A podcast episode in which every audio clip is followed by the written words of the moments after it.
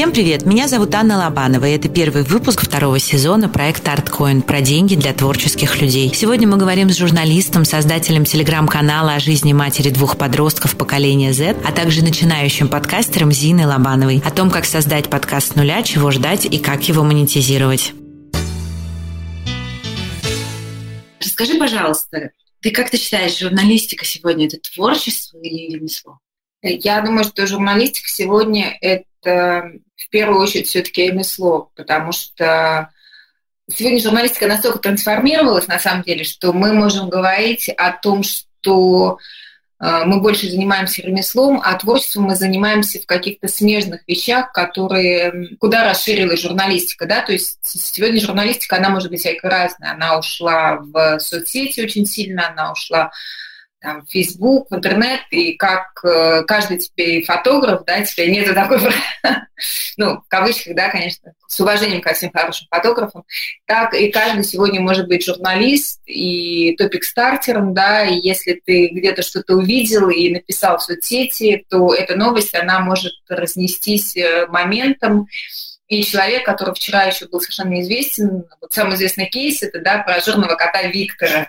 Да, в общем, там человеку не понадобились никакие журналисты, он написал сам, и это подхватили просто все. Но его кейс, это, в принципе, раньше это был классический например, журналистики. То есть журналист пишет, и это потом подхватывают все. А здесь мы имеем обратный эффект, да, человек написал, и подхватили все журналисты. Поэтому журналистика сильно трансформировалась, я бы ее все-таки рассматривала как э, ремесло. Как это не банально, мне хотелось э, сообщать новости, сообщать новости и разговаривать с людьми. То есть вот мне было интересно приходить, и вот то, что ты делаешь сейчас, задавать вопросы и, и рассказывать потом. То есть это, скорее всего, э, я думаю, что журналистика, она еще идет такая сторителлинг очень сильно, и я, наверное, была тогда еще вот в душе сторителлингом, сторителлером. Ну, то есть ты хотела новостной журналистикой изначально заниматься? Да, я хотела новостной журналистикой заниматься, чтобы новостной и интервьюерской. И, собственно, uh-huh. я ей и занималась какое-то достаточно долгое время, да, и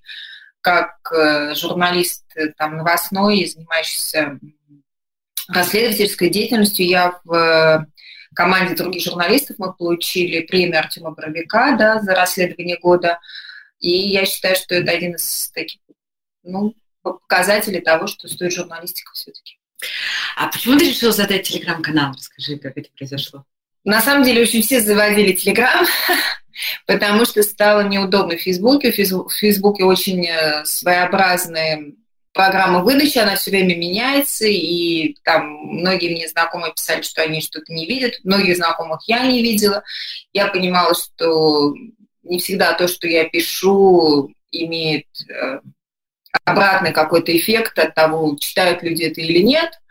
И поэтому я, ну, как бы новая площадка, да, и я, в общем, еще решила потестить просто любую новую площадку. Было интересно потестить и посмотреть, что это такое.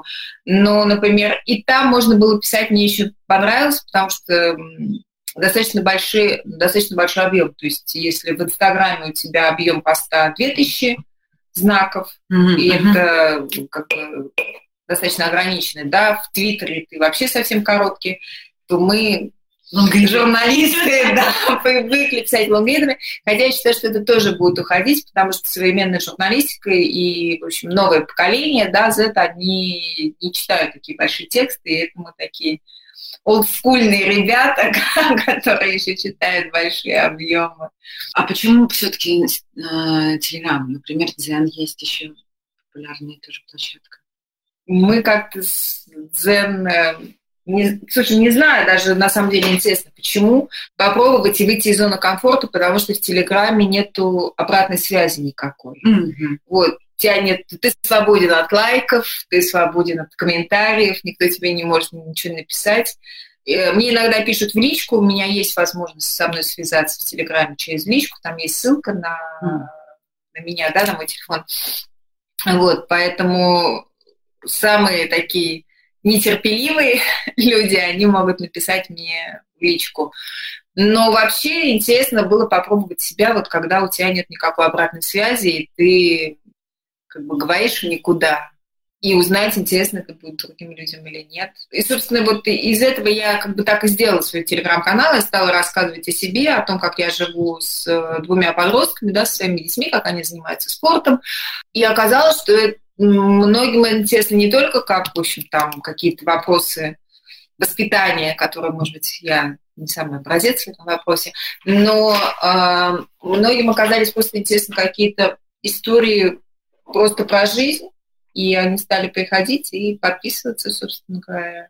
Мне кажется, что это такой, знаешь, новый, новый вариант ЖЖ вот в его лучшие годы. Мы все такие старые, что помним ЖЖ.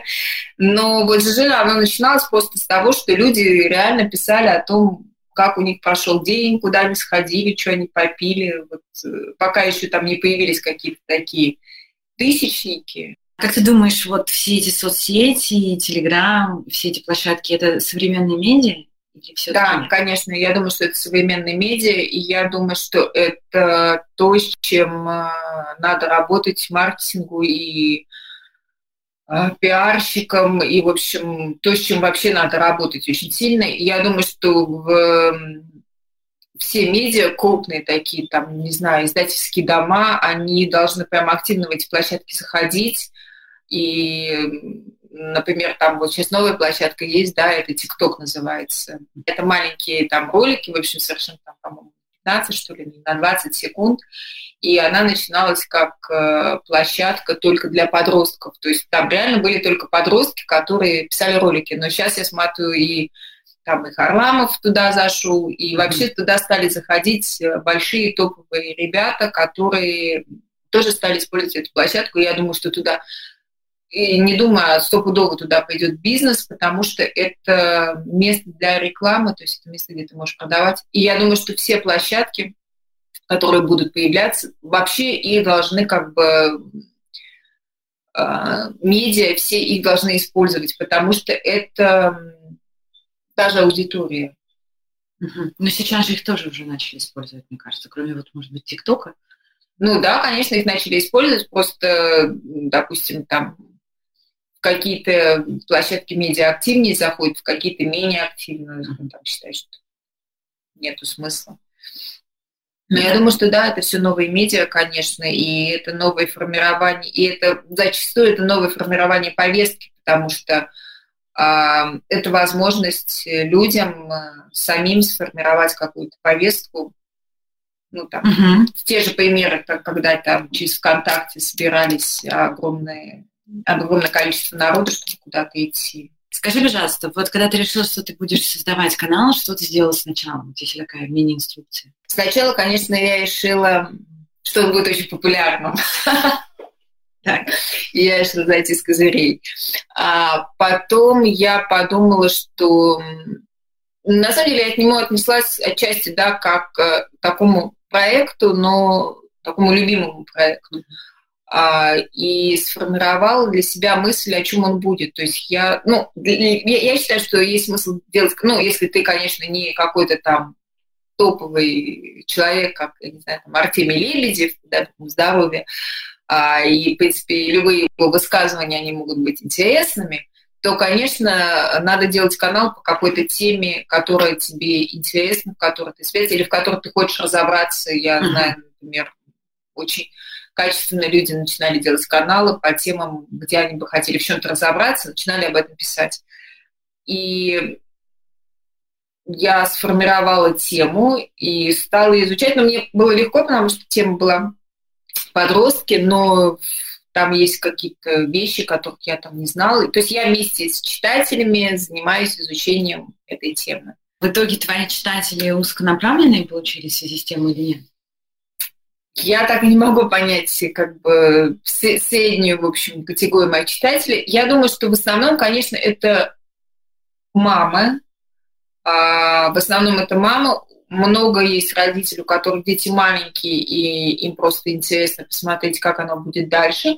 Но я знаю, что у меня есть очень много читателей, у которых, например, вообще нету детей, и которые вообще там сами там вчера еще были подростки, это там девочки 23-25 лет, и даже младше, ну, понятно, что у меня есть там мои подписчики, это друзья моих дочерей.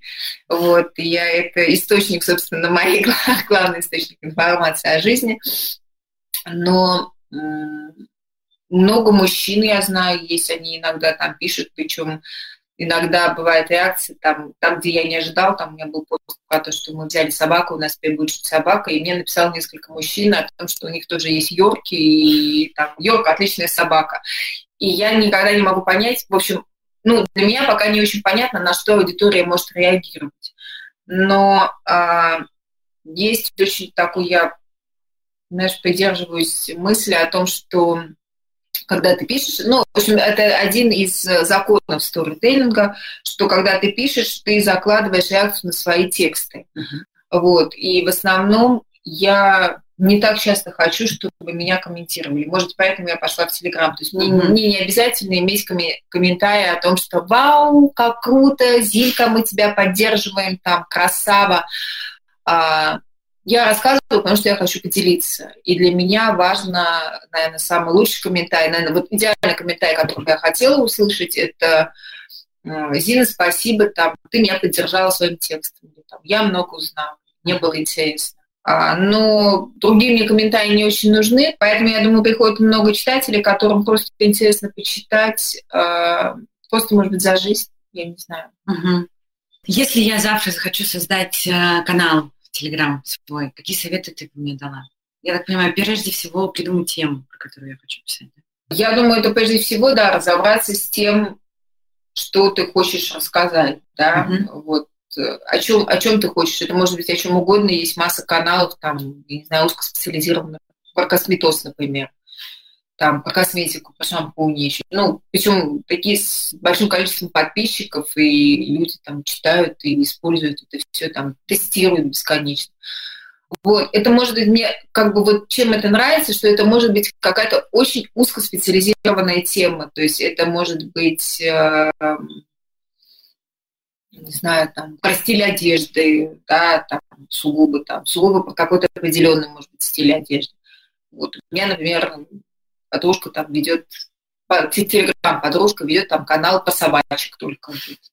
У нее все посты там, вот, как воспитывать собачек и как э, значит, с ними правильно находить общий язык, вот, узкоспециализирован. Вот она нашла себя, она будущий психолог, и эту тему, значит, это как это еще очень хороший самый пиар, я считаю, потому что, а, конечно, мне интересно ее читать, и потом, в общем, она, я ей доверяю. uh То есть я много читаю, ей доверяю. Точно так же, как я там читаю, я подписана на канал, на канал доктора Павлова, и тоже много специализированной информации, которая мне интересна.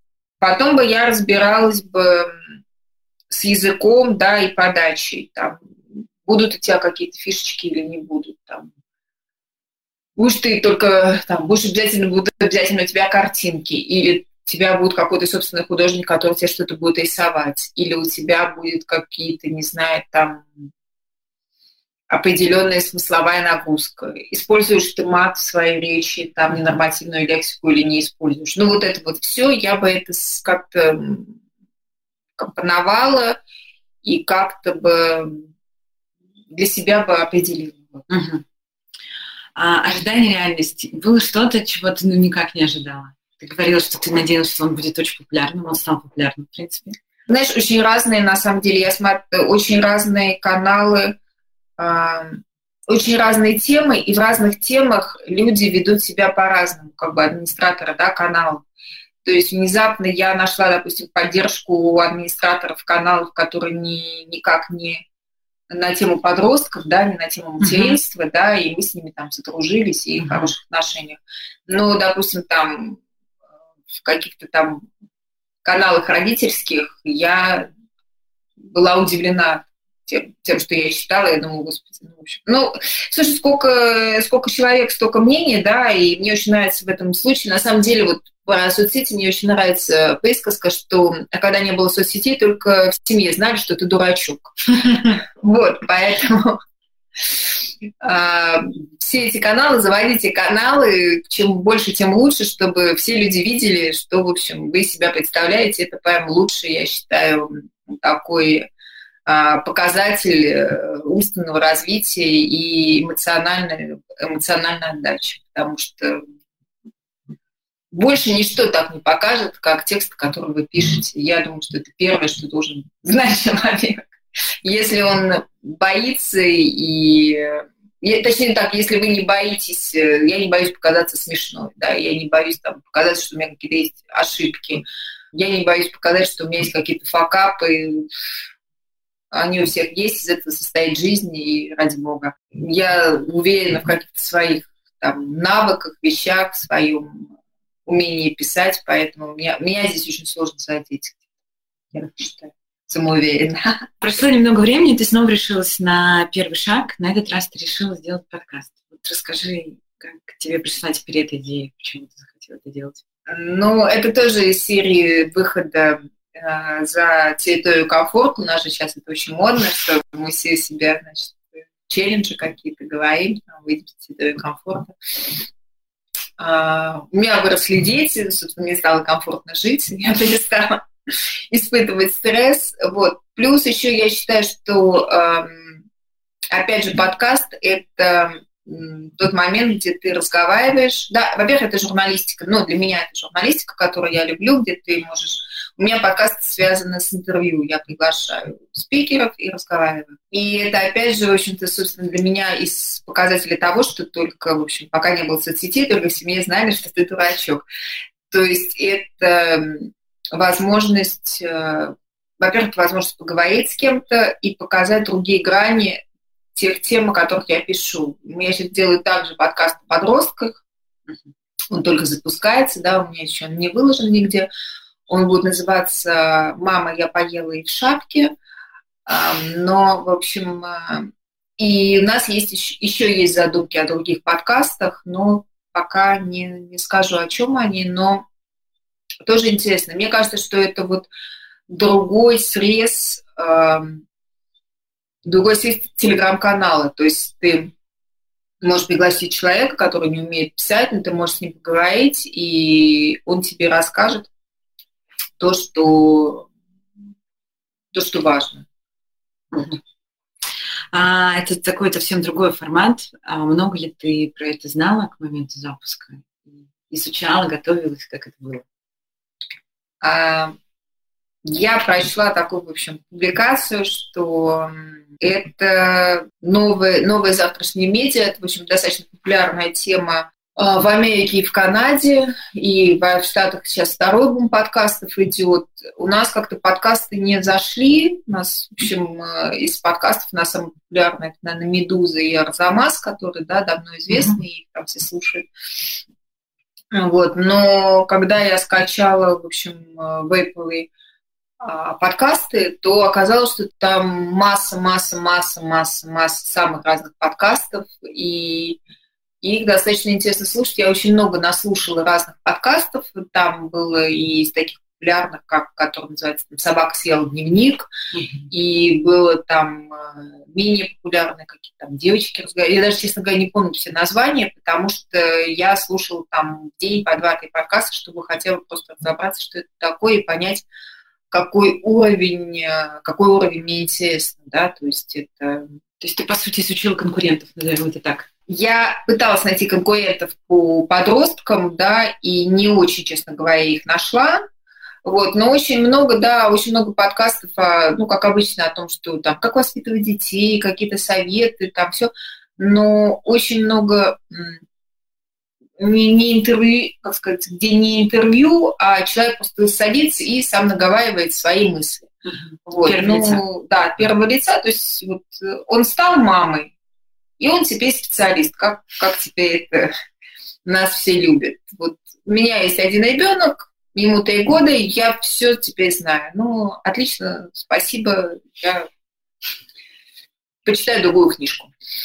Вот, поэтому, ну, конечно, это надо все изучить, послушать, посмотреть, для того, чтобы ты понимал, на какое поле ты, в общем, выходишь, естественно.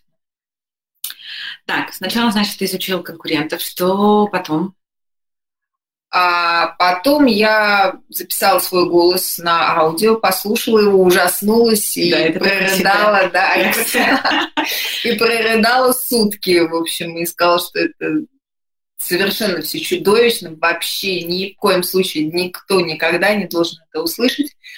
А, подумала, обсудила с а, нашла девочку звукорежиссера, обсудила, возможно ли меня переозвучить, может кто-то мои вопросы задавать. Ну, в общем, я очень долго рефлексировала на тему голоса, потом оказалось, что это делают все, даже, в общем, ну, ну вообще все только. Только, наверное, у актеров, может быть, этого нету, не знаю, потому что, в общем, они... Это часть их имиджа. А, ну, да, я очень долго на эту тему рефлексировала. А потом э, я поставила себе дедлайн и решила, что надо записать подкаст э, договорилась с девочкой, которая мне давала первый интервью, действительно, подросток. И мы, в общем, и нашла студию. В моем случае я решила писаться в студии, потому что когда мне начали объяснять, как это сделать дома, мне не хватило технического понимания всего этого. Вот, но я знаю, что можно записаться дома, и это будет неплохо, но а, Дело в том, что, насколько я поняла, что если у тебя очень хорошее качество звука, то Apple и этот самый Cloud и SoundCloud, SoundCloud, они продвигают твои подкасты. То есть для них очень важно, чтобы был хороший уровень звука. Uh-huh. Вот, и тогда и другие площадки, как бы, которые заинтересованы в подкастах, они начинают продвигать те подкасты, у которых хороший уровень звука. А хороший уровень звука, к сожалению, можно получить только в студийных условиях. Uh-huh. Ну, либо надо дома какую-то иметь там очень дорогую технику, да, да мини-студию, и там микрофоны, наверное, где-то в среднем начинается, по-моему, от 25-30 тысяч. Ну, то есть вот just for fun я решила записать подкасты, и сразу начать с покупки микрофона я была не готова. Небольших денег стоит работа звукорежиссера в плане того, чтобы подрезать текст, но на самом деле там можно самой скачать программу и самой же подрезать тексты, самой можно положить музыку. То есть, в принципе, все остальное, если ты осилишь технически подковы, да. Но, собственно, сейчас дети делают такие ролики и выкладывают их там на YouTube и в Instagram, что я считаю, взрослый человек может пересилить себя и все вот, Мне кажется, детям легче, честно говоря. Ну, не знаю. Можно, можно нанять какую-нибудь 15-летнюю девочку, Кстати. и она тебе, в общем, спаяет Блядь. отлично это все. Лучше, чем мы с тобой. А как ты решилась а, запустить подкаст, когда ты, по сути, не очень сильна была в этом мире. И вообще ничего как, не знала, да. Да, и технически так не разобралась. Потому что мы никогда не останавливаемся и позоримся до конца.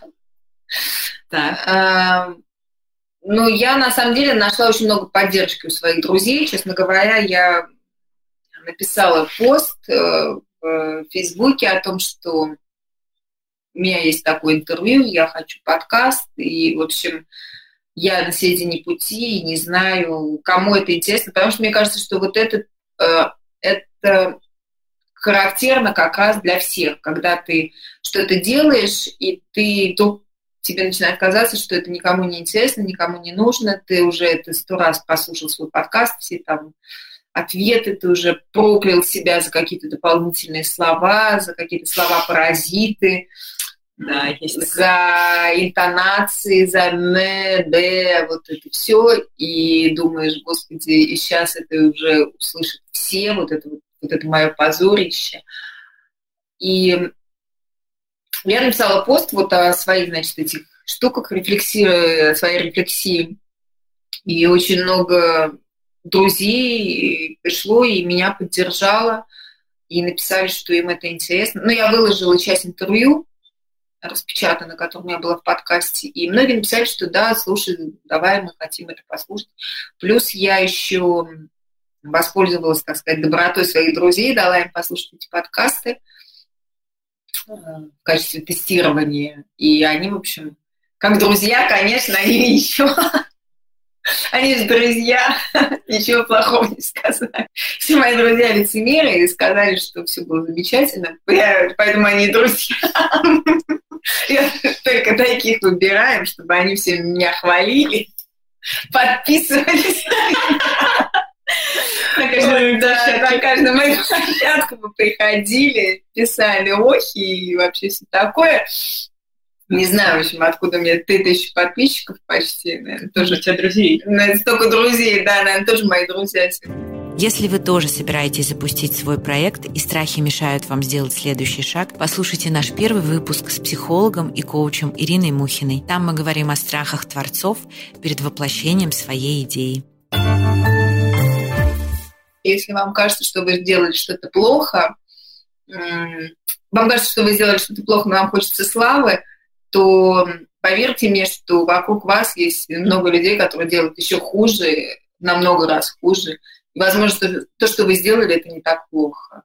Я этим себя утешила, что у меня есть много хуже, кто делает, чем я. Поэтому... Окей. Какие ошибки, на твой взгляд, ты уже совершила с подкастами? Чего ты хотелось бы тебе избежать, если бы ты сейчас начала этот путь? Я плохо подготовилась, несмотря на свой как бы весь журналистский огромный достаточно опыт, мне показалось, что это такой вот just for fun развлечение, и ха-ха, как это я там со своим 20-летним опытом журналистики, я сейчас приду и, и задам вопрос. У меня такое было примерное представление, о чем надо говорить, и, но на мой взгляд, подкаст и аудиоинтервью, вот когда ты говоришь, и тебя не видно, и ты как бы вот скован только звуком, да, mm-hmm.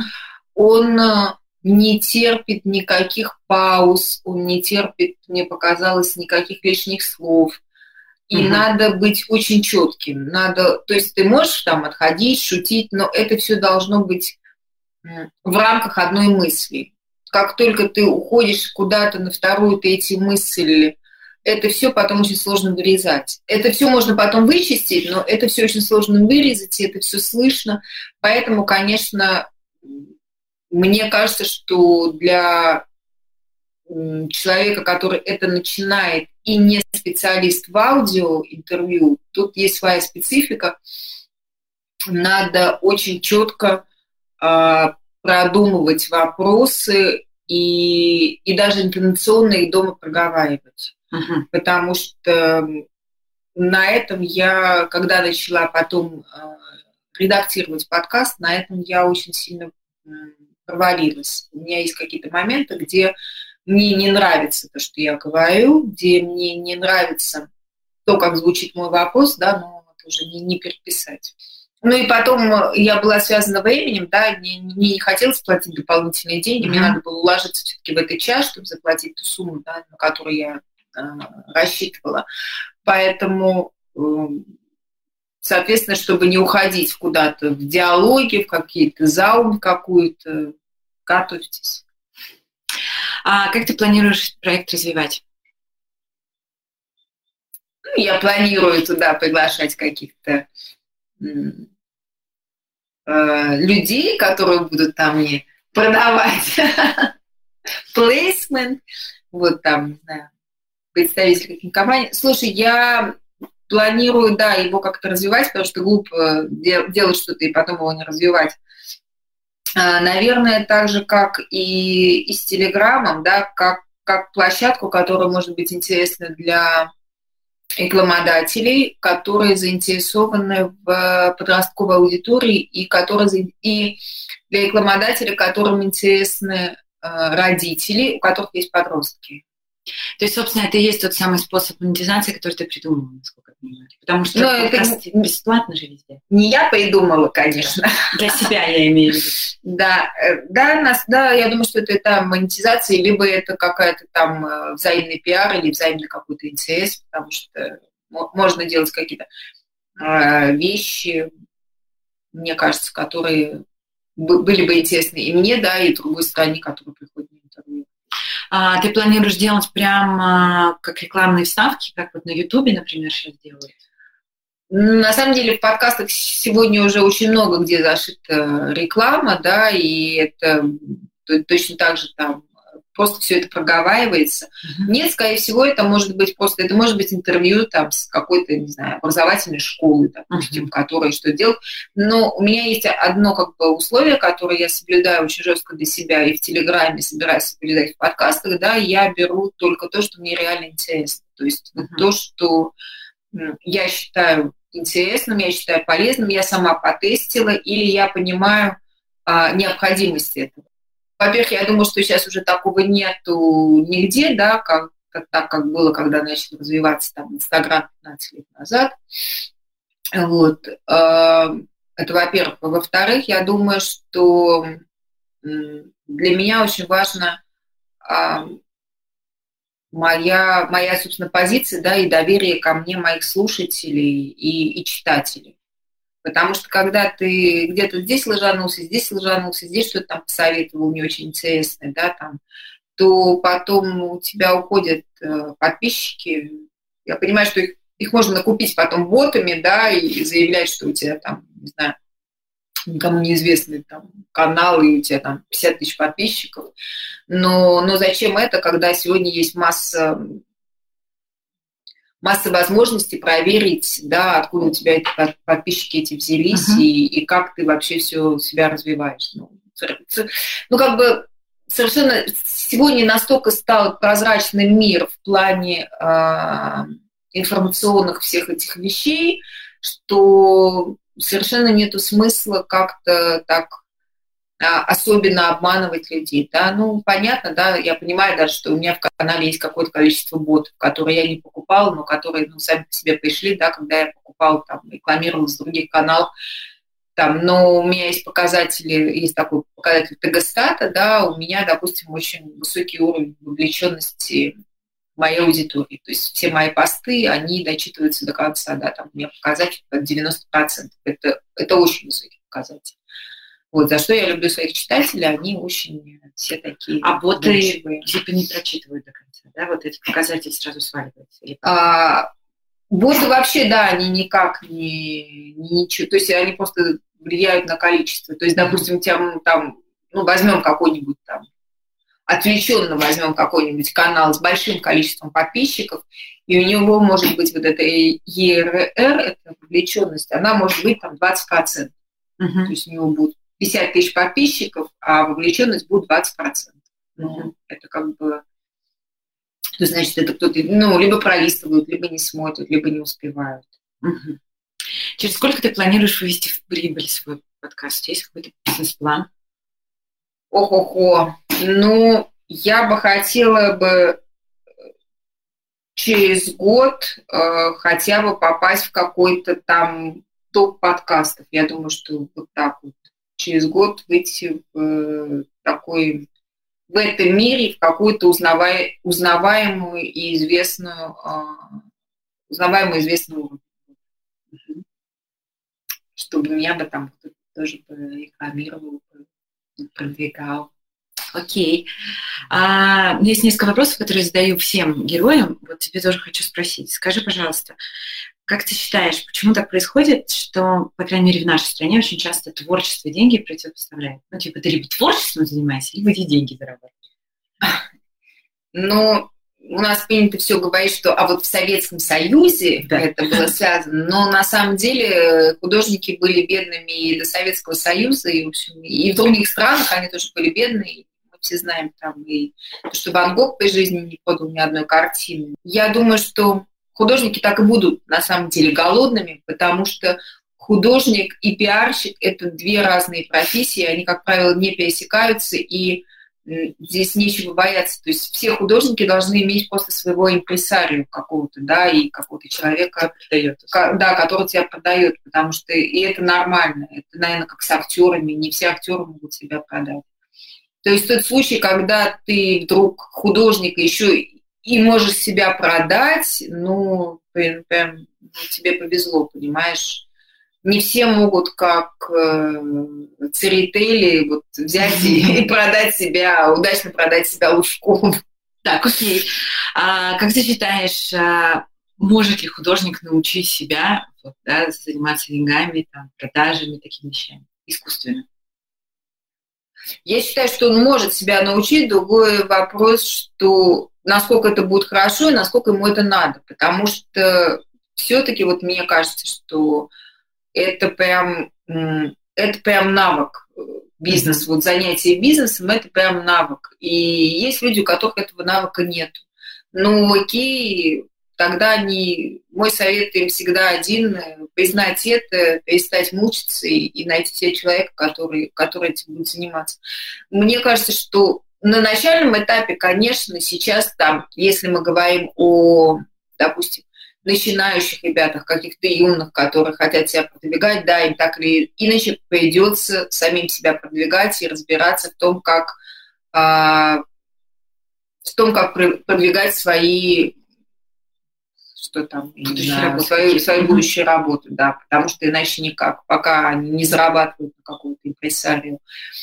Но это, собственно, несложно. Мне кажется, что соцсети, они дают огромные сейчас возможности, просто огромные для всех, кто как-то хочет вообще себя куда-то там продвинуть и, в общем, ширится и растет психоделическая армия. Как ты для себя решила этот вопрос? В смысле продаж пиара и всего остального? А, ну, собственно, поскольку я сама пиарщик, да, который, в общем, из журналистики ушел в пиар, я примерно представляю, как работают эти механизмы, но я из э, к сожалению, не из тех врачей, которые помоги себе сам, да, в общем. Я, я бы где, где, где-то я пользуюсь просто, я знаю механизмы пиара, как они работают, да, а где-то я просто обсуждаю, прошу советы у своих друзей, которые более прокачаны в пиаре, что можно там или в другом месте сделать. Я, я считаю вообще, что а, если ты что-то не понимаешь, не, не бойся спросить, да, не бойся пойти и задать этот вопрос у человека, который знает. Сегодня один из плюсов сегодняшнего дня, что очень много всяких разных для рекламы, опять же, для пиара, а, всякие специалисты делают бесплатные а, семинары, бесплатные вебинары, масса всяких бесплатных э, советчиков, и можно все это послушать, посмотреть, прикинуть, как ты можешь это использовать в конце концов, может быть, потом себе что-то купить, но, ну, как какой-то, да, там, семинар. Но на начальном этапе посмотреть, да, все бесплатно. Спасибо вам за то, что были с нами. Ставьте лайки, если мы были для вас полезны. Это лучшая обратная связь для нас. И подписывайтесь, чтобы не пропустить следующий выпуск. А еще нам очень нравится читать ваши комментарии и вопросы. Поэтому мы их очень ждем. Чудесного вам дня. Пока-пока.